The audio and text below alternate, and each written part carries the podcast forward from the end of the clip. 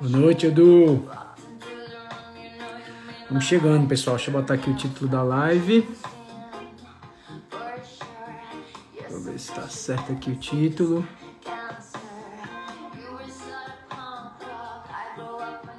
Show. Vamos chegando aí, pessoal. Vamos já discutir aqui sobre precificação. Boa noite, boa noite, meu amigo Orcaut. Boa noite, Alexandre. Boa noite, Thaís. Boa noite, parceiros. Rosalvo do Orcaut Método. Vamos já fazer uma live nós dois, né? Vamos combinar. Rafaela Sinésio, boa noite. Roseli, minha amiga, boa noite, boa noite, boa noite. Vamos chegando aí. Tô em Campos do Jordão, galera. Tava meio cansado da, da, de São Paulo, né? Eu moro num apartamento pequeno na cidade. E aí resolvi dar uma, dar uma folga pra minha cabeça, né? E aí eu vim pra cá, e minha noiva. Estamos aqui, passando aqui uns dias, até próximo domingo. Zé Rodrigues, que saudade! Show, galera. Vão chegando aí, tá? Que eu vou já começar a falar aqui sobre o nosso assunto, precificação. Um tema bem. Um reggaezinho rolando aqui enquanto a gente vai começando. É um tema bem, né? Bem chave. Muita gente é, faz de uma forma em que eu gostaria de falar sobre ele com mais, né? Com mais aspectos. Ora, quem pode, pode, Rosal. Se a gente fizer um esforço, dá certo. A cabeça merece, né? A cabeça merece. Chegando, pessoal. Daqui a um minutinho eu começo aqui a falar sobre o tema, tá? Enquanto isso, qual a cidade que vocês estão? Galera Nilson, beleza? Steak Barbecue, qual a cidade? Juliano Inter, qual a sua cidade? Me, diga, me digam aí de onde vocês são, para eu entender. Eu tô aqui na em Campos do Jordão, em São Paulo, mas sou cearense com muito orgulho. E vocês, falem onde que vocês estão. Tá bom, né? Tá bom de regzinho. Já começando. Recife, olha aí, tenho grandes amigos no Recife. Rio de Janeiro, boa. Boa, Rio de Janeiro. Ah, Túlio, meu cliente. Aí tem que estar tá aqui. Botucatu, São Paulo. Sinop, Mato Grosso. Tem muita gente do Mato Grosso, pessoal, que está comigo como cliente. Tá na Praia Grande, Roseli, Cotia, Eduardo, Lajeado, Rio Grande do Sul. Que legal, Goiânia. Eu tenho uma cliente em Catalão, em Goiás, que fica uma confeitaria. Vitão de Fortaleza, meu amigo. Boa, da famosa Parquelândia. Monte Castelo, né, Vitão? Pessoal, então o assunto, o assunto que a gente tem para falar hoje. O, o cearense só não domina o mundo porque ele tá comendo rapadura e se balançando na rede. Porque senão ele dominava. Ribeirão Preto, São Paulo, São Luís, Simone, boa. Eu sou Marcelo Monteiro, Rafael Eleutério, boa noite. É, boa noite, boa noite, boa noite. Pessoal, então vamos lá, tá? Título da live: Precificação, aspectos e ponto de vista. Por quê, né? Eu vou dizer uns aspectos gerais e vou dizer o meu ponto de vista. Porque eu não tenho resposta pronta, né? Eu não sou o dono da verdade. Pelo contrário, eu, eu, eu quero debater para a gente chegar na mais próximo possível da verdade, mas não sou eu que tenho a, a verdade, né? Mas pode ser com que eu, com, o que eu fale aqui faça sentido e pode ser que vocês tenham aqui mais bagagem para precificar, né? Com mais qualidade, né? Com mais propriedade. Tá? Foi, a mesma, foi, é o mesmo ponto de vista que eu tenho sobre o iFood, né? Eu quero dar os aspectos gerais para a gente poder decidir, tá? Quero dar insumos, né? de conhecimento para que vocês tomem as melhores decisões. Tá, então é o seguinte, vamos combinar aqui algumas coisas. É, as perguntas, eu vou tentar, se botar aqui eu tento ver, mas eu vou ver com certeza na caixinha, tá, que tem aí. Então, pode mandar as, as perguntas que eu vou abrindo aqui de vez em quando para responder nos tópicos, tá? Outra coisa, se eu falar alguma coisa que vocês concordem, ou então alguma coisa que vocês vejam sentido, bota o dedo no, no, no, coraçãozinho que o Instagram vai entender que essa, essa live é, é relevante, tá? E se vocês acharem que tem gente que queira. Eu fico olhando para cá, mas tem que olhar para cá. Se vocês acharem que tem gente, né? Mais pessoas que precisam assistir essa live, manda um aviãozinho aí pra turma, que aí mais gente vai poder ver. Tá? Aí a gente fortalece aqui o movimento. Pois é, Nilson. Precificação é um tema que, na verdade, quando eu preparei aqui meu roteiro, eu fiquei, cara, como é que eu vou falar disso em uma hora, né? Que é, enfim, meu, objetivo. Nem sei se o Instagram deixa mais que isso, tô por fora. Mas vou tentar falar em no máximo uma hora. por, como é que eu vou falar tudo isso em uma hora, cara? Isso é um tema tão extenso. Mas, enfim, a genialidade tá no poder de síntese, né? Então, não que eu seja gênio, até porque talvez eu não tenha sintetizado tudo tão bem. Mas eu acho que vai dar pra gente ter aqui uma boa noção, tá? É, Brunão, boa noite, boa noite, boa noite. Então, pessoal, vamos lá, tá? Vamos começar aqui. E aí eu vou precisar de vocês, que vocês respondam as minhas perguntas para me ajudar aqui. Então a primeira pergunta é: qual é, o, qual é a principal meta de um restaurante? Na visão de vocês, qual é a principal meta de um restaurante? Podem responder aqui mesmo, tá? Vou esperar aqui vocês. Carol, Keoma, boa noite, Eveline, boa noite, boa noite, boa noite, tá? Pergunta aí, essa pergunta ela não é faixa preta, mas pouca gente sabe qual é o principal meta de um restaurante. Então, me digam aí. Tô esperando. Boa, tô vendo a galera botando um dedo no aviãozinho. Enfim, pergunta é: qual a principal meta de um restaurante? Qual a principal meta dele? O que, ele tem que fazer ter uma lucratividade? Boa, José Rodrigues. Vou esperar o pessoal responder mais aqui para eu, eu falar. Ter lucratividade, beleza. É isso aí, maior, ok. Ter lucratividade maior, tá no caminho, tá? Margem de lucro para gerar o capital de giro. Juliano, ter lucro. Boa, Juliano. Boa, Nilson. É isso aí, tá? Vocês estão no caminho certo, tá? Pelo menos na minha visão. Eu vou já dizer qual é, a, qual é a minha visão sobre qual é a principal meta de um restaurante, tá? Boa noite, Henrique. Reconhecimento de uma boa comida. Legal. Fidelizar o cliente. Legal. Tá. Eu vou, eu vou falar, pessoal. Na minha visão, a principal meta, evitar desperdício também. A principal meta de um restaurante é gerar, gerar lucro, tá? É a principal meta. Mas satisfa gera lucro para satisfazer os sócios, porque uma empresa ela nasce para dar lucro aos sócios. Mas é, satisfazendo as necessidades dos clientes internos, que são os funcionários, e satisfazendo as necessidades dos clientes externos, que são nossos público-alvo, clientes e fornecedores, né? todo o nosso ecossistema. O principal método de um restaurante é gerar lucro para os sócios. Mas se ele faz isso, né, satisfazendo a equipe, satisfazendo clientes e fornecedores, a gente tem um ecossistema saudável. Tá? É, crescer e prosperar é, é eu, eu, coloco como um objetivo, né? É algo mais a longo prazo, crescer, né? O que você quer ser daqui a cinco anos? A meta de um restaurante é gerar lucro para que a gente consiga conquistar o objetivo. É ter caixa, porque ele não pode estar lucrando mais se tiver caixa. Exatamente. E aí, fidelizar cliente, evitar desperdícios, é, que foi mais que falaram aqui. É, reconhecimento de uma boa comida são submetas para atingir a meta principal, que é ter lucro, tá? Boa, facilitar a vida das pessoas em volta. É isso aí, tá? Facilitar todo o ecossistema. Então, estamos na mesma página. O principal método de um restaurante é gerar lucro, satisfazendo essas pessoas. Ok. Então, eu vou fazer uma introdução, né, para que. Vou falar um pouco de número agora para que a gente entenda o que, que eu vou falar depois sobre precificação. Então, a gente precisa entender qual é a estrutura é, econômica e financeira de um restaurante, tá? Um restaurante tem receitas operacionais, que são as receitas, e ele tem três despesas operacionais. Tudo que eu estou falando aqui é no método GAS, pessoal. Método GAS de gestão gastronômica, tá? É a nossa forma de entender o resultado de um restaurante. Então, a estrutura econômica de um restaurante é e financeira. Receitas operacionais, ok, fácil. E despesas operacionais e uma despesa de caixa, que eu vou explicar agora. Então, lembrando que a principal meta do restaurante é ter lucro, né? Satisfazendo os clientes internos e externos. Então, vamos, vamos só pegar a primeira parte. A principal meta de um restaurante é ter lucro. Então vamos ficar com essa. Então vamos para vamos a estrutura do, do negócio. Receitas operacionais, ok.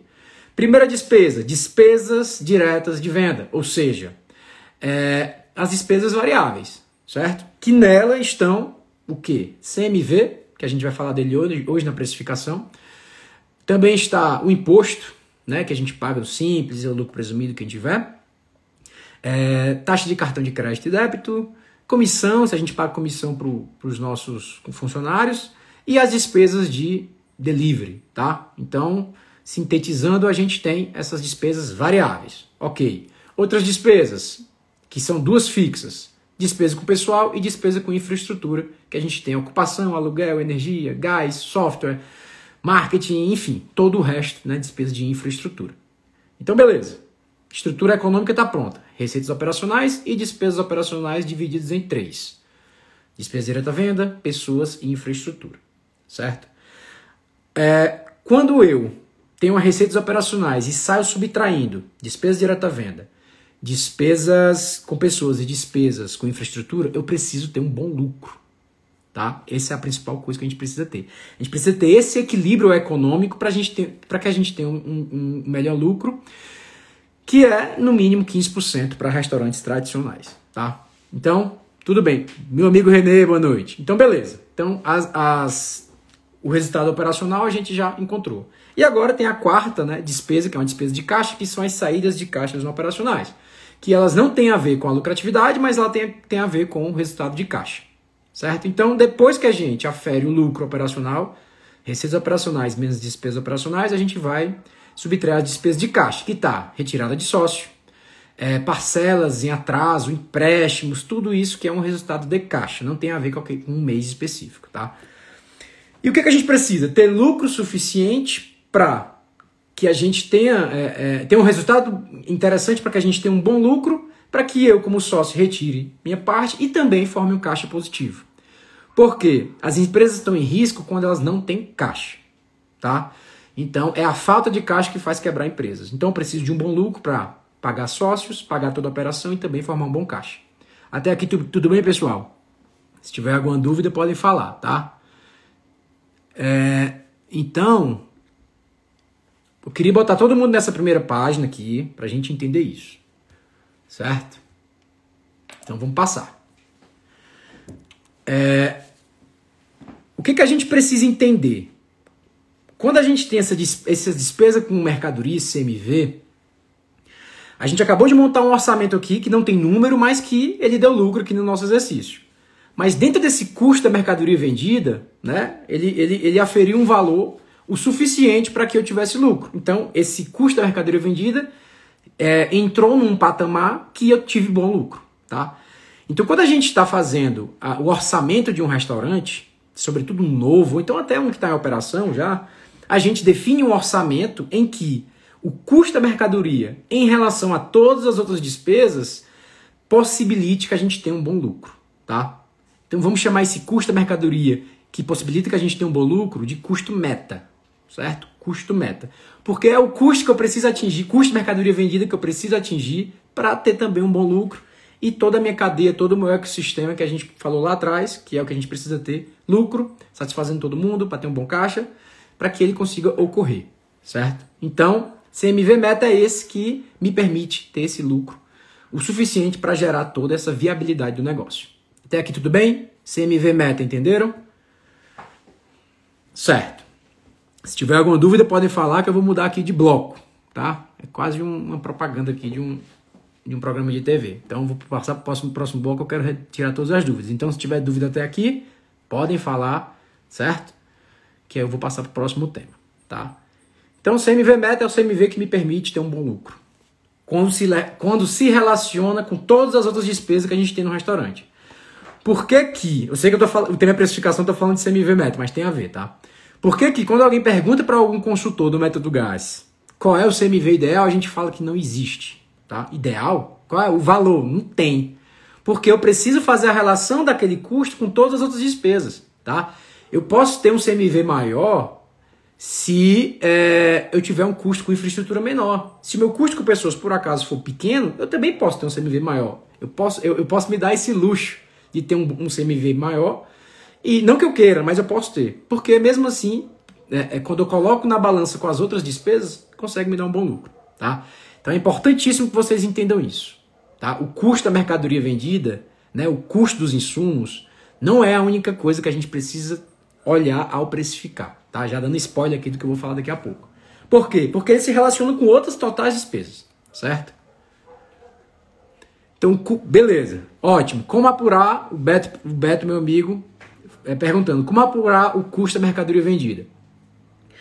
O CMV ele pode ser apurado de algumas maneiras, tá? é, existe um método mais assertivo que é pela variação de estoque, é, estoque inicial valorizado mais compras menos estoque final é o que foi consumido de matérias-primas realmente, tá? Quando você divide isso, esse valor consumido pelo faturamento, você tem um percentual é, e tem um valor em percentual, tá? Então, estoque inicial mais compras menos estoque final. Quando você não sabe, você não controla estoque, não tem esse controle para saber quanto você tem em estoque inicial e quanto você tem de estoque final, você, você elimina o primeiro e o segundo, estoque inicial e estoque final, e faz compras dividido pelo faturamento. E aí você consegue, não é o perfeito, mas a gente consegue já um norte muito próximo da, da realidade, certo? Então, beleza. Então vamos, vamos passar para o próximo tópico aqui. Deixa eu ver se tem pergunta. Não, não tem pergunta. Então vamos passar para o próximo tópico. Então, estamos falando de precificação. Vamos falar sobre valor e preço. Preço é o que se paga por um, por um produto ou um serviço, enquanto o valor é o benefício que você recebe. Então, preço é o que eu pago, o valor é o que eu recebo, tá? Juliana, eu já te, já te respondo essa daí, tá? Então, preço é o que a gente paga, de fato. Valor é que a gente recebe de volta, né? É, é, é, o, que, é o benefício que nos foi proporcionado. Até aqui tudo bem. Todo cliente adoraria reduzir preço, mas poucos queriam, é, é, iriam querer reduzir valor. O que, que se indica? tá? Que preço é algo que eu, que eu quero sim reduzir, valor não. Valor eu quero que seja igualzinho, o melhor de todos, eu quero ter o, o mesmo benefício, tá? Mas todo cliente quer reduzir preço, mas ninguém quer reduzir valor. Porque são coisas diferentes. Beleza? E aí vou falar outra frase aqui. Tudo que eu, que eu vi hoje no, no Instagram do. Agora esqueci o nome dele. É tudo que você economiza com experiência, o cliente te cobra em desconto. Tá? Tudo que você economiza em experiência com o cliente, o cliente te cobra em desconto. Para você entender que valor e preço são coisas diferentes. Beleza até aqui? Então vamos lá, um exemplo prático. Quando você vai no Outback e paga R$ 49,90 por uma cebola empanada, você está preocupado com quanto custou aquela cebola e por isso você vai julgar se vale a pena ou não comprar, ou você está com a expectativa de receber um bom atendimento, um atendimento padronizado, e você vai num ambiente que o chopp é sempre, o chopp é sempre gelado, que a, a música é legal, né? Que existe, que é uma marca mundialmente reconhecida. Eu acho que a gente vai no Outback e paga o que for, porque a gente quer todo esse resto, né? Todos esses valores agregados. Então, eu não vou no Outback querendo saber quanto custou nada. Eu vou pagar o que ele botar ali, né? O que, o que foi do cardápio, porque eu quero receber todos esses benefícios. Tá? Então, preço e valor são coisas totalmente diferentes. Se a gente fosse só pelo custo, a gente não ia pagar isso numa, numa, numa cebola que custa bem menos. Né? Então, óbvio que custa bem menos. Então, a gente paga por todo o valor que a gente recebe. Tá? Então, estou precisando fazer essa. É, é, fundamentar isso para vocês para a gente discutir né, mais sobre o restante do tema, que é precificação. Oi, Carla, boa noite. É isso aí, pessoal. Valor agregado. Preço é o que o cliente paga, o valor que ele leva. Exatamente, tá? Então, preço é valor. Preço é valor percebido, tá? Então, o quanto eu, o quanto eu posso cobrar, né? O quanto eu cobro? É, a gente cobra o quanto nosso cliente, né, entende que, que vale. É ele que diz, tá? Mas eu vou já, vou já continuar. Preço é o quanto o cliente está disposto a pagar. O preço ideal é o quanto ele está disposto a pagar. Beleza? Até aqui tudo bem, pessoal? Tem pergunta? Não tiver, eu passo para frente. Certo? Deixa eu ver quem mais entrou aqui, enquanto vocês vão ver se, se me responder alguma coisa. É isso aí, Alexandre, é valor agregado. É isso aí, tá? Tô gostando de ver que a galera tá, tá no coraçãozinho. Meu amigo José Rodrigues, sempre me ajudando. É isso aí, pessoal. Então vamos lá, pessoal. Tem vários tipos de precificação, tá? Não tem só um, nem dois, tem vários. Eu, eu separei aqui três, mas eu vou falar com mais profundidade de dois, certo?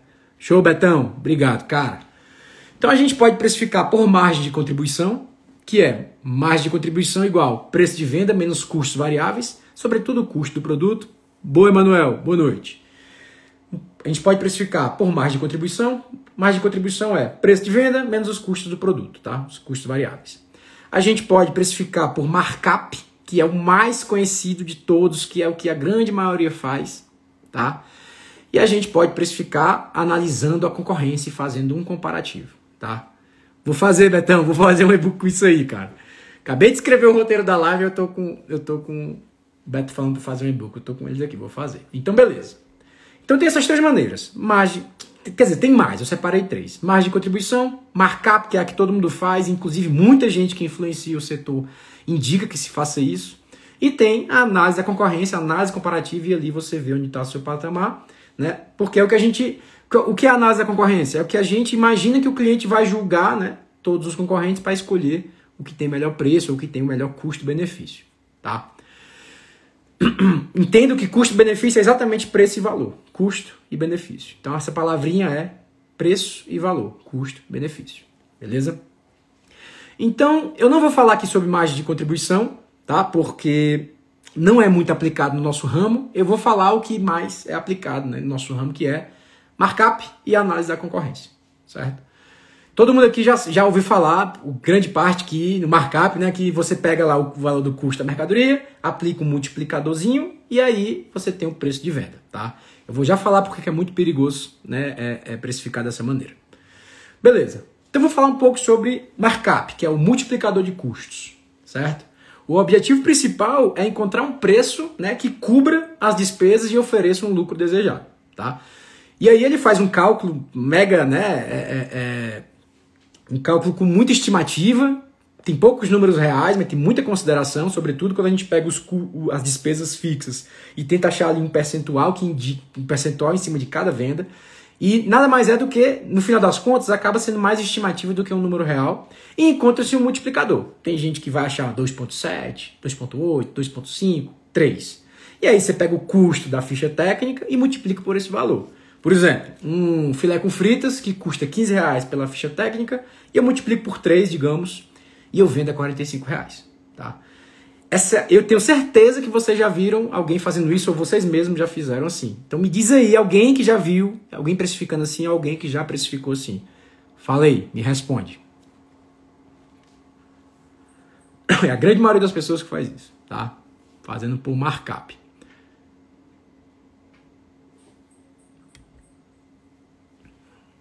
Drica, Saulinho, boa noite. Michele Martins, boa noite, boa noite, boa noite. Já viu, né, Renê? Com certeza. Juliano, já viu muito. Juliano, tu já já vai repetir aquela pergunta, tá? Para não perder ela aqui.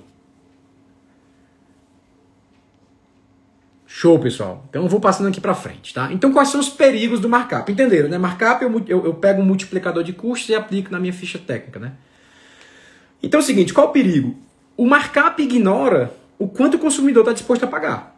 Ele só se concentra no custo e dali encontra o preço, tá? Multiplicando. É, e já viu gente fazendo custo de, de, precificação. Mas aí, quando eu faço isso, quando eu, quando eu só pego essa, essa, essa forma de precificar e implanto ela no meu, no meu cardápio, eu estou ignorando o que o meu cliente está disposto a pagar. Ele pode estar disposto a pagar mais e eu estou desperdiçando venda, ou ele está é, disposto a pagar menos e eu estou desperdiçando cliente. Os caras não vão lá. Né? As pessoas não vão pagar se elas não acharem que tem valor. Então, a gente está ignorando o fator principal, que é o quanto o, meu, o consumidor, o meu cliente, está né, tá disposto a pagar. Então não pode, tá? Então, na minha concepção, isso é um, é um perigo enorme, tá? É, o, o, perigo é porque ele possui o custo como único referencial e a gente tem várias outras coisas, vários outros aspectos para a gente se pegar antes de precificar que não é só o custo. Tá? É, é um método muito útil para quem quer uma resposta rápida. Tá? É um método muito útil para quem não quer pensar muito e não tem conhecimento. E é, de fato você tem uma resposta rápida. Pega ali um, um, um multiplicador e usa. Mas você facilmente se desloca do mercado, se afasta, perde competitividade. É, se você tá, cobrando mais do que o seu cliente enxerga como valor, você está fora da competição, você não está competindo. Você está correndo, correndo por fora, mas não no bom sentido. Você não está participando do jogo, tá? O que é um grande erro, certo? Então, markup para mim não é a melhor forma de precificar, certo? Já deixando bem claro aqui na live. É uma forma preguiçosa de precificar, porque a gente está ignorando muita coisa importante que não se deve ignorar, tá? Boa. A análise mercadológica deve ser sempre um aliado da precificação. Com certeza, a gente vai falar disso, Alexandre. Betão falando, excelente. Logo, dons e restaurantes fica a dica. Segure a ansiedade, fortaleçam caixa e invista em valor. Caixa é rei. O caixa é rei. Boa, Betão. É isso aí, meu amigo. Boa noite, Eduardo. Boa noite. Então vamos lá. é, esse método para mim só ele não, não, não nos atende, tá? Não nos atende. Por conta disso tudo. Eu não posso ignorar o quanto meu consumidor está disposto a pagar. Por N fatores. Eu não posso ignorar minha concorrência. Eu não posso ignorar minha própria oferta de valor. Eu não posso ignorar é, todo, todo o mercado para focar só em custo. Tá? E eu vou já explicar por quê. Além, além disso. Tá? E aí a gente tem um outro método que é analisando a concorrência, que a gente vê o que, que nós, os nossos concorrentes estão cobrando e a gente tenta se encaixar ali em algum patamar. Fica gravado, Vitão, a live, pode deixar. E a gente tenta se encaixar ali em algum patamar, é, se comparando com os concorrentes. Tá? Então, essa também é muito feita. Ah, meu concorrente cobra tanto, eu vou e cobro também. Ah, mas ele, o cara da minha esquina cobra X, eu vou cobrar também. Ah, cobra um pouco a mais, cobra um pouco acima. E a gente, muita gente especifica dessa maneira tá? Que também, na minha visão, não é a melhor maneira, certo? Porque eu tô é, pensando só na concorrência, pensando só no, no, no, mercado, né? E não, tô não, também tô, não estou olhando também para minha estrutura de custos, que eu também preciso olhar para minha estrutura de custos. Por quê? Porque lembra do CMV meta? Tá? Eu preciso lembrar que eu tenho uma meta de CMV, que a gente já conversou no começo dessa live, que ela vai me permitir ter o lucro ideal para ter caixa, para eu retirar meu dinheiro como sócio e ter caixa. Então, se eu só coloco, se eu olho ali para a concorrência e, e, precifico, eu estou ignorando o meu CMV meta, que eu comecei a live falando dele, porque ele é muito importante, tá? O custo é importante, mas não é só ele que é importante. A concorrência é importante, mas também não é só ela que é importante, tá? Então, por isso que eu não posso precificar só pela concorrência, porque eu preciso olhar para meus custos também. Eu tenho um custo que viabilize esse preço que eu quero que eu quero é, é, lançar no mercado? Tenho, beleza, não tenho, não lança, tá? Então, como é que eu indico, pessoal? Estou indo até pro, pro, pro, Vamos ver logo. Deixa eu ver se tem pergunta aqui. Antes de eu falar. Antes de eu falar aqui, tá? Deixa eu deixa eu ler aqui. Carla perguntou: o que você acha de ter um custo de, o que você acha de ter um fator para somar os custos do produto? Fator, soma dos custos fixos mais horas operacionais. Eu não, eu não, é, é, é, é, uma, é uma espécie de markup, né? É, é um fator, é um markup, eu não, não acho a melhor maneira. Porque a gente está ignorando o quanto nosso cliente né, está disposto a pagar, estou ignorando o mercado, estou olhando só para o custo. E não é a única coisa que eu preciso, que eu posso ver. Então tem que ver outras coisas, tá? E é difícil no, no nosso país, que a gente, a nossa mão de obra é majoritariamente fixa, eu inseri-la num custo, da, num custo variável, né? Porque eu pago ele, grande parte, como um custo fixo. Né? Vendendo mais ou menos, eu vou pagar a mesma coisa. Né? Em grande maioria, tirando os freelancers. Então, esse valor para mim é um erro. Né? Esse, esse percentual que tentam achar da mão de obra é um erro, porque eu entendo ela como um custo fixo. Certo? Então, esse é o problema. Então, vamos lá. É... O que é que eu entendo como algo interessante? É uma estratégia que eu não sei se tem esse nome, mas eu estou dando esse nome, que é o preço estratégico, certo? É... O que é o preço estra estratégico? Primeiro, tá? Eu vou olhar para o mercado, certo? Vou olhar para meus concorrentes e ver o que, é que eles estão cobrando e ver, fazer essa, essa análise baseado na concorrência. Primeiro, primeiro aspecto. Vou fazer essa análise, o que estão cobrando, o que, que tem de bom, o que, que tem de ruim, certo? Vou sim fazer essa pesquisa. E quando eu montei meu bar, eu fiz isso, né? Eu e meu sócio, a gente rodou vários bares em Fortaleza e a gente sentou em cada bar e consumiu em cada um deles. E foi, foi parte do investimento a gente fazer essa pesquisa, né?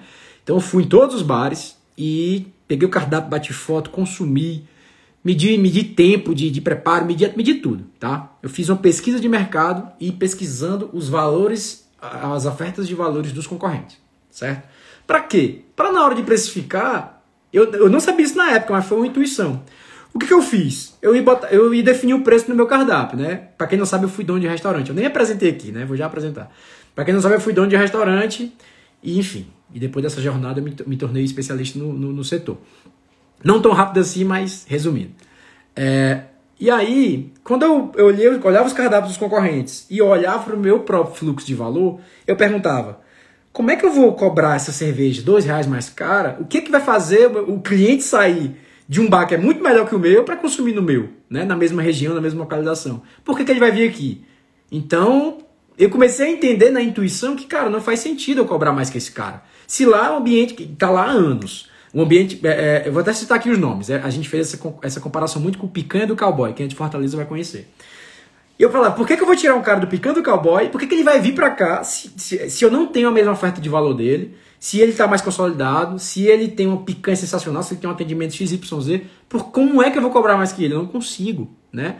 Então, faz parte do, do, do nosso jogo de precificação a gente se comparar com o nosso concorrente.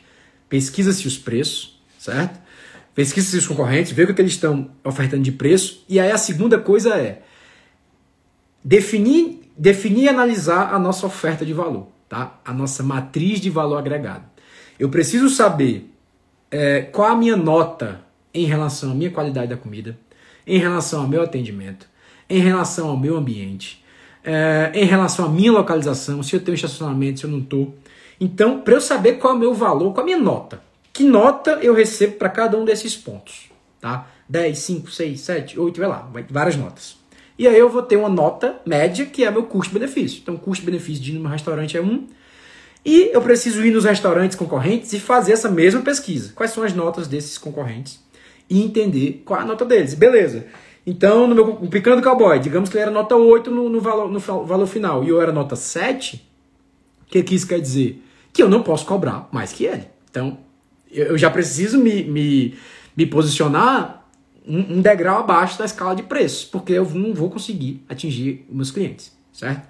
Porque eu entendi que o meu valor, minha oferta de valor, está nesse patamar e eu preciso equilibrar a, o meu custo, tá? Quando a gente desequilibra custo e valor, ou a gente está deixando de atender clientes, está deixando de cobrar mais, desculpa, porque o meu valor é muito maior que o meu preço, então eu estou desperdiçando uma chance de cobrar mais e ganhar mais dinheiro, ou estou com o preço maior do que o meu valor, e isso quer dizer que eu estou caro. Quem está olhando para o meu, meu, restaurante vai falar, cara, é caro, está cobrando um preço que ele não tem benefício suficiente para cobrar. Então a gente precisa fazer esse equilíbrio. Quando a gente faz essa análise, a gente está com os concorrentes, eu estou me equilibrando em relação aos concorrentes, para entender qual é o meu patamar né, de oferta de valor, certo? É importante nessa análise, pessoal, definir essa, esses pontos de valores para ser analisados, tá? E é importante que não seja você que faça a análise, né, o dono de restaurante, porque a gente gosta muito do nosso negócio, tá? Então é muito fácil a gente dar boas notas para a gente e dar notas ruins para os outros restaurantes, ou então a gente pode ser muito pessimista com o nosso negócio e, e, e, detonar nossa nota e aumentar dos concorrentes. Quando eu estou num, num, projeto de consultoria, eu sugiro que o dono de restaurante. Tem gente que contrata, tem empresas que fazem essa pesquisa, né? Esse cliente oculto, uma espécie de cliente oculto. Mas eu, eu para não ter esse custo, eu indico, cara, pega pessoas neutras, né? Não que seja da família, amigos, colegas, e vamos pagar uma experiência para esses caras nesses restaurantes e vamos pagar, pagar uma experiência para eles no teu restaurante e eles vão dar as notas, tá? E, e aí a gente faz essa pesquisa da concorrência para entender nossa oferta de valor. Tudo isso para eu entender o quanto, né, é, é, qual a percepção de valor da minha clientela. Outra forma de você fazer isso é aplicando uma pesquisa de satisfação com os clientes que você já tem, né? E aí você é, tem várias respostas em São Paulo, tem vários tablets, né? Que quando você vê um tabletzinho, né, que a pessoa vai dando nota, é, é essa pesquisa de, de, de, de satisfação está exatamente medindo nossa oferta de valor, a visão do nosso cliente em relação ao nosso custo-benefício, tá? Os restaurantes mais faixa preta, eles fazem isso a todo instante. Porque eles querem sempre saber se está, se está equilibrado valor e preço. Tá? Uma outra coisa, um, antes de passar para o próximo tópico, uma coisa que eu que aconteceu comigo, né? Nessa de, de precificar meu restaurante, eu precifiquei para baixo, assim, eu fui bem pessimista, não estava abrindo ainda, não sabia, e, e, os preços eram bem baixos, tá? E aí um cliente chegou para mim e falou: "Olha, né? Ela, ela tinha até o escritório para fazer um pagamento de uma mesa, reserva de mesa. Ela, olha, eu vou falar uma coisa aqui que eu nem deveria falar, mas vocês são barato demais. Ela falou isso, vocês são barato demais. Então era um cliente recorrente, ela estava sempre lá e que podia representar grande parte da minha clientela. Então ela falou para mim, você você é muito barato, dá um jeito nisso. Ela, basicamente ela me deu uma minha oferta de valor. Cara, aumenta teu preço, tu tá muito barato. Era quase assim, não sei como é que tu se mantém desse jeito, né? Se tudo é tão barato. Então, eu recebi na cara minha, minha oferta de valor e eu estava muito barato porque eu estava gerando mais valor do que o preço, certo? Então, foi um caos que aconteceu que eu nunca esqueço. Então, beleza. Então, como é que é o preço estratégico? Eu estou vendo minha oferta de valor, tô, concorre... tô, tô analisando minha concorrência e pronto, consegui definir o preço. Preço é valor, então minha oferta de valor, concorrência, definir preço. Agora o que eu preciso fazer? Incluir o custo na jogada. Qual é o meu CMV meta? Digamos que é 33%. Eu preciso criar o meu produto com o preço que já está. O preço o mercado já me disse qual era. Tá? Eu preciso criar o produto dentro dessa, dessa, dessa, desse custo meta, do CMV meta, que a gente falou no início. Tá? Na minha visão, é assim que a gente forma um preço estratégico. Primeiro, a gente é, identifica nosso valor. Então, valor é preço, eu identifiquei valor, eu sei quanto eu posso cobrar. E aí eu vou incluir depois o custo meta para que eu consiga ter lucro no final, porque a principal meta de um restaurante é gerar lucro para o sócio e atender clientes internos e externos. Beleza? Então, para mim, a, a, precificação mais exata é um misto de, de, de, de métodos de precificação em que eu entendo o meu valor e produzo com o custo meta, com o CMV meta. Beleza? Pessoal, até agora, como é que tá aí? Me fala aí. Preciso saber de vocês aí como é que vocês estão, tá? Que eu falei pra caramba agora. Até aqui tudo bem? Concordam, discordam? Vamos debater. Vou já falar de uns causos que acontecem, né? Algumas é, é deformidades no mercado e algumas dúvidas recorrentes que a gente vai, vai precisar sanar. Mas até agora tudo bem? Deu para entender aí, pessoal? Até agora, beleza? Então eu vou seguir, tá? Então eu vou seguir. Não vejo a hora de fazer um negócio desse ao vivo, porque deve ser muito legal olhar para a cara de todo mundo e falando sobre isso. Você tá aqui sozinho, olhando pro nada. então eu preciso muito que vocês apertem um coraçãozinho. Isso aí, Zé Rodrigues. Renê, se eu acho, você não acha importante o dono participar para ele se reeducar? Com certeza. O dono, eu tô falando pro dono aqui. Não, Rodrigão, o CMV meta depende de cada negócio. O CMV meta é aquele que permite que a gente tenha 15% de lucro, tá? Em média 15% de lucro. Por quê? Com 15% de lucro eu consigo tirar meu, minha parte como sócio e, e consigo gerar um bom caixa. Como diz o nosso amigo Beto aqui, caixa é rei. Não, a gente, a gente é, morre ou cresce pelo caixa. Então, quando foi que eu vi que eu tinha que vender meu negócio? Quando não tinha mais caixa e tinha acabado a, a minha possibilidade de gerar caixa com empréstimo, tinha acabado meu crédito. Então foi a hora que eu vi, não, não dá mais, eu preciso de caixa e não consigo, né? Então foi onde eu, não, vou vender, porque eu ia morrer, né? Então é, é foi aí que eu, que eu, decidi, acabou, acabou, acabou caixa e acabou crédito, pronto, aí acaba, tá? Porque eu não consegui, na época, gerar caixa suficiente para me manter vivo, tá? Então, o CMV método depende de cada estrutura, porque tem. Quando eu atendo o Brasil aqui como consultor, eu vejo cada aluguel baratinho, eu vejo cada custo com pessoas mais barato, que aí às vezes a gente consegue ter um CMV mais alto, porque na nossa balança de despesas, é, um custo menor com infraestrutura me permite ter um CMV mais alto. E CMV mais alto é cobrar mais barato.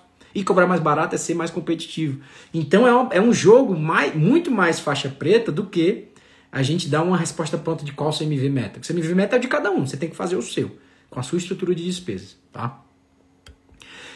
Quando não abriu o restaurante ainda, aí é que tá. A gente define o CMV meta da, da maneira ideal, da maneira teórica, o Manuel. O Manuel perguntou: quando não abriu o restaurante ainda? A gente, a gente vai pegar nossas despesas, vai pegar nossa expectativa de receita e vai definir qual o CMV meta que nos, nos entrega 15% de lucro. E aí, quando a gente vai criar o cardápio, já cria com o CMV meta.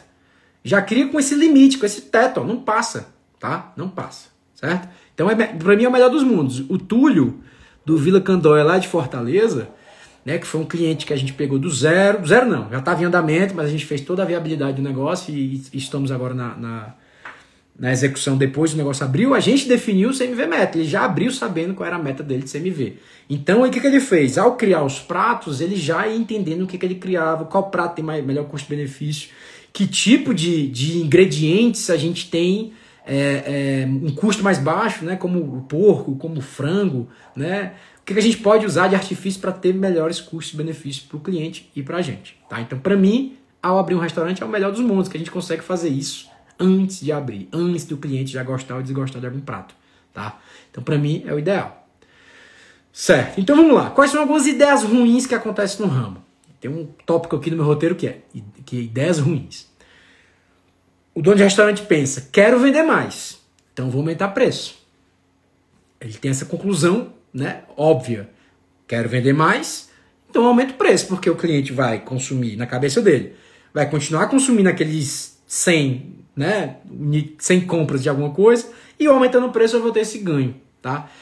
Mas existe uma coisa chamada elasticidade, tá? Então o preço, né? Ele aumentar ou, ou ser reduzido, ele é super elástico, ou seja, ele afeta, de... sobretudo no nosso negócio, ele afeta a nossa demanda de uma maneira muito gritante. Se eu aumento e o meu cliente não percebeu o meu valor que, que justifica esse aumento, o cliente sai. Inclusive foi meu erro. No final das contas, no, no, sei lá, no terço final ali do meu restaurante, eu tive essa ideia de aumentar preço. E aí minha demanda, eu, o, que, que, eu, o que, que me sustentava em pé ainda? Era ter uma clientela. Eu aumentei preço, minha oferta de valor não aumentou, né? Proporcionalmente. Na verdade, eu estava sem dinheiro, sem caixa para fazer reparos. Então, eu estava visivelmente degradando o meu valor. O cara entrava no meu negócio, uma parede precisava ser pintada e não estava mais pintada. Então, eu estava perdendo valor e aumentando o preço. E minha demanda sumiu, tá? Então, quem quer vender mais e pensa, logicamente, eu vou aumentar preço, está ignorando o quanto o cliente enxerga de valor. Se ele não enxergar que você vale, ele não vai comprar. Ainda mais no setor competitivo como o nosso, tá? Não é uma boa ideia pensar dessa maneira, tá? Você pode até aumentar preço, mas depois que você entendeu qual é o seu, seu valor agregado. O meu restaurante foi o Brava Boteco, era lá no Guararapes. Hoje em dia ele está no Instagram como Brava Bar Fortaleza, mas eu abri ele como Brava Boteco, tá? E o que, que eu falo para essa pessoa que tem essa ideia brilhante de aumentar preço para aumentar a venda? Cara, calma, né? Calma. Eu tenho um cliente que já fez falar isso para mim, ele sabe o que eu estou falando. Calma. Primeiro vamos reduzir custo. Primeiro vamos reduzir custo. Porque a gente falou do CMV meta, tá? Mas esse CMV meta é aquele da ficha técnica, tá? É aquele perfeito. É, é, sem desperdício, sem desvio, sem erro. É o CMV que a gente precisa aferir com base na ficha técnica. Mas o CMV real, ele não necessariamente é igual né, ao CMV teórico. CMV teórico é aquele que eu calculo pela ficha técnica, quantidades que eu vendi, né, percentual de venda de cada produto pelo CMV de cada produto com base na ficha técnica, mas eu tenho o CMV real, que foi o que de fato foi consumido. Tá? Então a distância do CMV teórico para o real é desperdício. É, são erros, são desvios. Tá? Consumo próprio, erros, desvios. Então a diferença do CMV teórico, que está aqui, que é sempre menor, para o CMV real, é uma margem de lucro que a gente está perdendo, tá? desnecessariamente. Tá? O que, que eu falo para quem quer aumentar preço loucamente? Cara, primeiro identifica qual o tamanho dessa distância do CMV que era para ter acontecido para o CMV que já aconteceu. Em média, 5 a 7%. E 5 a 7% dessa distância aqui é 5 a 7% de lucro. Quando você reduz isso para zero, ou então para quase nada, você está ganhando lucro. Antes de aumentar preço, corrige problema, corrige problema, tá? Corrige, corrija os erros de produção, tá? Porque você com certeza tem uma margem ali antes de aumentar preço. Então, não vamos por esse caminho rapidamente. Primeiro, corrige o problema interno, que está sob nosso controle. Depois a gente entende se a gente consegue aumentar preço ou não, tá? Pessoal, eu sei que esse assunto não é tão fácil de entender. Até aqui tudo bem, tá? CMV real é o que foi, que foi realmente consumido.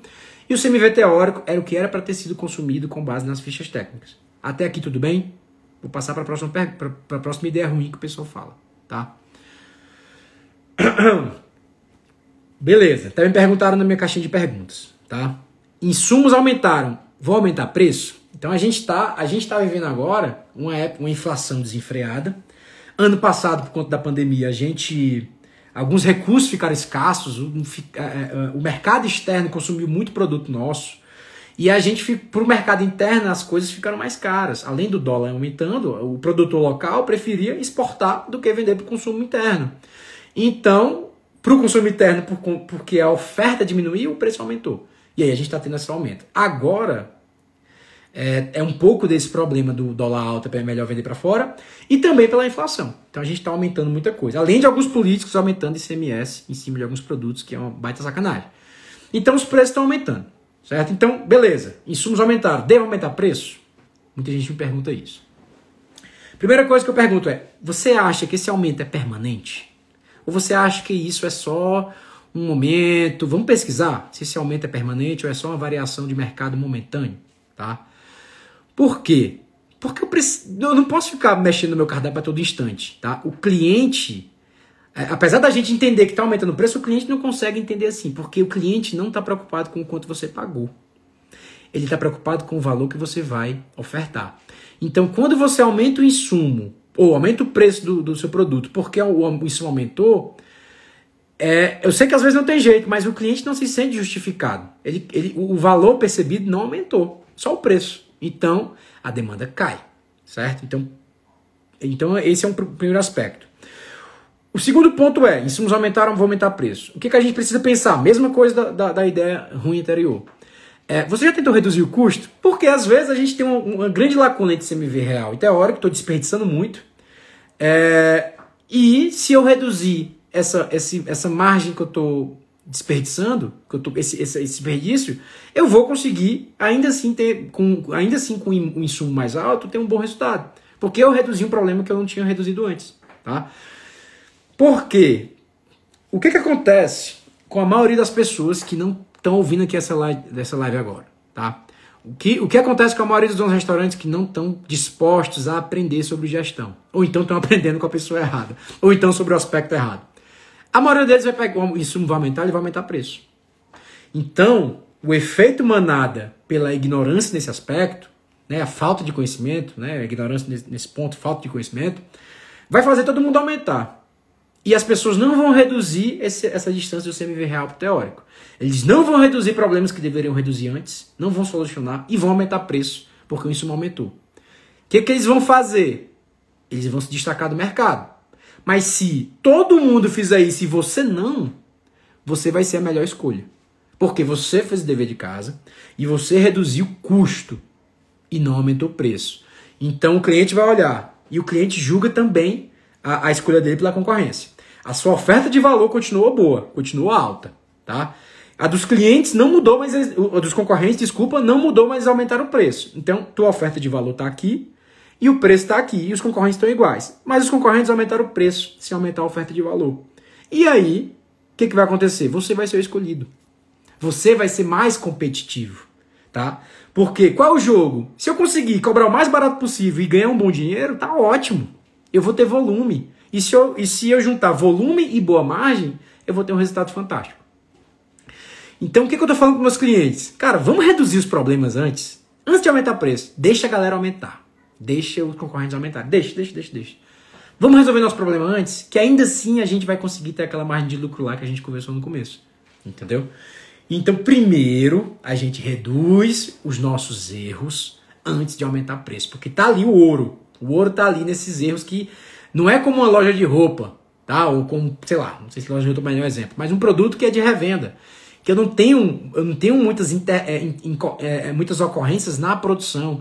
Eu não uno matérias-primas no produto. Mas quando você pega um arroz, pega um óleo, pega o, o filé mignon e, e, e, junta tudo isso no produto, você é mais uma fábrica. E uma fábrica está a todo instante tentando reduzir custos na produção. Então, antes de aumentar preço, reduz custo. Beleza. Já viu? Ah, ah, insumos aumentaram, vou aumentar preço. Beleza. Viu se o, o aumento é permanente? É permanente. Entendeu? Se, reduziu o custo, CMV real então, reduziu, e mesmo assim você não tem viabilidade, mesmo reduzindo os erros, beleza, vamos pensar em aumentar preço. Vamos. Vamos pesquisar se nosso cliente consegue enxergar nosso valor. Vamos aplicar uma pesquisa de satisfação e entender o que, que ele acha de, de toda a nossa matriz de valor agregado: atendimento, qualidade da comida, localização, ambiente. Vamos. Beleza, meu cliente está falando aqui, né? Peguei aqui minhas notas, está falando que meu ambiente tem nota 5, né? De 1 a 10, nota 5. Minha comida é boa, mas meu ambiente é nota 5. O que, que eu vou fazer? Eu, vou, eu quero aumentar preço, mas o que, que eu vou fazer? Eu vou dar um tapa no meu ambiente, tá? Eu vou dar uma ajeitada nele, porque eu quero aumentar minha nota e o meu valor percebido. Se eu vou aumentar preço, eu quero aumentar meu valor. Porque se eu não faço isso, já falei, a gente perde venda. Certo? Então, pessoal, é um jogo muito mais complexo do que pegar um fator e multiplicar pelo custo, tá? Tem outro ponto, tá? Na verdade, não é uma ideia ruim, mas é uma. Tá acabando, pessoal. Mas é uma. É uma situação que acontece com, com muita frequência. Guerra de preços no delivery, tá? Todo mundo aqui já. A delivery tá em alta, todo mundo sabe. Então, guerra de preços no delivery. É, primeiro, o cliente que procura preço não está enxergando valor. O cara que está pensando em preço, ele não está querendo enxergar valor. Ele não está pensando nisso, ele está querendo preço. Entrar nessa guerra, para mim, é um suicídio coletivo. Tá? Entrar na guerra de preços é fazer um leilão ao contrário. É terrível. Né? Então, para mim, é um, é um jogo difícil de, de jogar que eu não indico que meus clientes joguem. Tá? Eu, pre eu prefiro ser aquele. Existem quem faça isso, ótimo. Esse é o jogo de quem faz, mas eu não indico para a turma que me segue, nem para os meus clientes. Porque eu, eu, sempre prefiro ser o, o restaurante que entrega valor. Tá? Eu, sempre, eu sempre prefiro, porque quando eu entrego valor, eu fidelizo clientes. Cliente que procura preço não é fiel. Cliente que procura preço não é fiel. Então, é, eu prefiro fidelizar clientes, é, ofertar valor, ter uma demanda mais sólida, ter aqueles clientes recorrentes que são responsáveis por 80% do nosso faturamento. Esse jogo é o jogo que eu prefiro, tá? Esse jogo é o jogo que eu prefiro. Então, guerra de preços é um tiro no pé. Mas como a turma do delivery consegue não entrar na guerra de preços? Na minha visão, é, a gente precisa ofertar valor e comunicar esse valor. Então o delivery está muito ligado com o marketing, sobretudo o digital, que na verdade digital, o marketing é a mesma coisa, o marketing. É, se eu tenho valor no meu, nos meus produtos e não comunico ele, é igual, é mesmo que eu não ter. Porque se eu sou um delivery, eu não estou recebendo o cliente da minha casa, não tenho um atendimento corpo a corpo. Sobretudo muitas vezes que eu estou na mão da iFood. Então, é, se eu não consigo comunicar o meu valor através dos meu, da minha rede social, do meu Instagram, do meu marketing, eu vou entrar na guerra de preço mesmo sem querer. E aí tem aquela galera que compra cupom de desconto, que fica nessa. Tá? Eu já vi gente que, dono de restaurante, eu fiz um atendimento breve num, num, num, caso assim, que ele, grande parte do que ele vendia era consumido pelos cupons que ele mesmo comprava para dar para os clientes. Então isso é uma loucura. Tá? E o iFood dá uma ajudada nessa. Ele, o, o iFood gosta da guerra de preço. Tá? Então vamos lá. Como é que você sai da guerra de preços, pelo menos né, um, um passinho? Né? No final da live não, não tem como falar muito mais sobre isso. A gente sai da guerra de preços comunicando nosso valor. Então, vamos pegar um exemplo de uma pizzaria. Então, uma pizzaria que tem uma, pega uma farinha super legal, super boa, importada muitas vezes, tem uma fermentação que, que, que dura não sei quantos dias, enfim, todo o processo químico da gastronomia, que não é meu forte, né? É, e aí tem um, molho de, um molho de tomate XYZ, usa catupiry de verdade, não usa o, o, o genérico, e ninguém sabe disso. E ninguém sabe disso. Aí como é que o, meu, como é que o cliente vai entender o valor disso? Então, precisa fazer uma reformulação inteira, tá? De, da comunicação para que a gente não entre na guerra de preços. Mas esse é o assunto que eu não vou entrar hoje, tá? Mas guerra de preços é um suicídio coletivo. Deixa eu ver se tem pergunta aqui, pessoal. Deixa eu ver. Boa, Rosalvo, obrigado, cara. Cliente que, é, cliente que busca preço vai embora por preço. Perfeito, Edu. É isso aí, cara. É isso aí. Pensar a médio prazo, pois tudo pa, a médio prazo, pois tudo passa. É isso aí. Não pode perder a identidade. Boa, Carla. Emanuel, você vai abrir só com delivery, cara? Coloca nos teus custos um marketing legal, tá? E aí um dos assuntos que eu vou falar na, mais para frente sobre agências de marketing, como elas estão erradas hoje em dia. Mas pessoal, para finalizar aqui nossa live, tá? Eu acho que já passei por todos os pontos do meu roteiro. Vou fazer uma conclusão rápida. Conheça seu orçamento. Conheça qual o seu CMV meta. Qual, é o, qual o seu limite de CMV? Até onde você pode ir de custo? Para que te entregue o aquele tal de coisa mais importante, a meta mais importante, que é o lucro, tá? É, preço é valor percebido, tá? Preço é valor. Eu queria que todo mundo saísse dessa live aqui com isso na cabeça. Preço é valor preço é valor. Eu só pago 50 reais no Outback, numa cebola, nem como, mas é um exemplo. Eu como as coxinhas. Mas eu só pago porque é lá. Porque eu sei que vai vir boa, eu sei que o ambiente é massa, eu sei que, enfim, por conta de todo o valor percebido, todo o valor agregado, que não é só a qualidade da comida, tá? Então, compare-se com a concorrência, tá? E foque em melhorar a sua oferta de valor. Essa pesquisa de satisfação, pessoal, tem muito cliente meu, quando, quando eu tô com ele, quando tá na, nessa fase do meu projeto de consultoria, que não quer fazer. Ele não quer fazer a sua, a, a sua pesquisa de satisfação porque eles não querem ver a verdade. Tá? Eles não querem ver quais são as falhas, eles querem ficar ali romantizando que são super bons em tudo, tá? Mas é essencial saber o que o nosso cliente acha da gente, cara. Como é que a gente não quer saber isso? Se o cara me diz que meu ambiente é ruim, eu vou melhorar o ambiente. Se ele me diz que a qualidade não é tão boa, eu vou melhorar a qualidade da comida. Se ele me diz que o atendimento não está legal, eu vou melhorar o atendimento. É a resposta mais honesta da pessoa que a gente está mais interessado em saber. Então é isso aí, pessoal. É, é, entender que preço é valor, esse é meu, esse é meu entendimento sobre precificação. Não sou o dono da verdade, mas é, eu estou conduzindo os meus clientes por esse caminho, tá? Então hoje em dia são 11 clientes. E é, e tá todo mundo satisfeito com isso, tá? Tá todo mundo feliz porque os concorrentes estão lá, ó. Lembra lá, os concorrentes estão aumentando o preço da resposta rápida, porque tem muita gente falando besteira no mercado, falando coisas com uma convicção que não deveria ter. Na verdade, eu acho que a maior qualidade de quem fala para mais pessoas é sempre duvidar de si mesmo, para não saber se não tá falando besteira, tá? Então eu tô sempre duvidando de mim e até agora eu não, não penso de uma forma diferente. Essa para mim é, é uma boa forma de precificar e entender o nosso valor e como os nossos clientes nos percebem. Beleza, pessoal? Parabéns para todo mundo que ficou aqui até o fim. Valeu, valeu, valeu, valeu, valeu. Tô aprendendo esse negócio de fazer live, tá? Tá todo, todo momento eu tô melhorando. Próxima segunda-feira tem mais live, tá? Tô gostando desse negócio. É, e, e é isso. Obrigado pela, pela participação aqui de todo mundo. Amanhã, sete da manhã, eu vou estar com o Pablo Monteiro, meu mentor, criador do Método Gás. A gente vai comemorar um ano de Café com Gás amanhã, 7 da manhã, no meu Instagram e no do Pablo.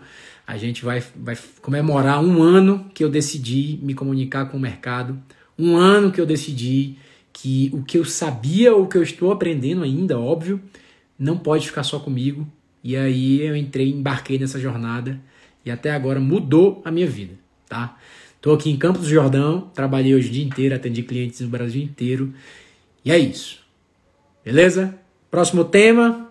De, vou abrir uma caixinha de pergunta de novo, então coloquem aí é, é, satisfação, então. coloquem aí opiniões, né, para a próxima live, tá? Eu tenho aqui gestão de pessoas, que é um tema que eu adoro, adoro, adoro, adoro, adoro. E pode ser que seja ele, mas se vocês me se vocês me indicarem outro, pode ser que eu repense. Beleza? Valeu, falou, até amanhã. Até a próxima segunda. A gente se encontra aí nos posts aí. Curta meus posts, comentem, isso me ajuda bastante. Valeu, galera!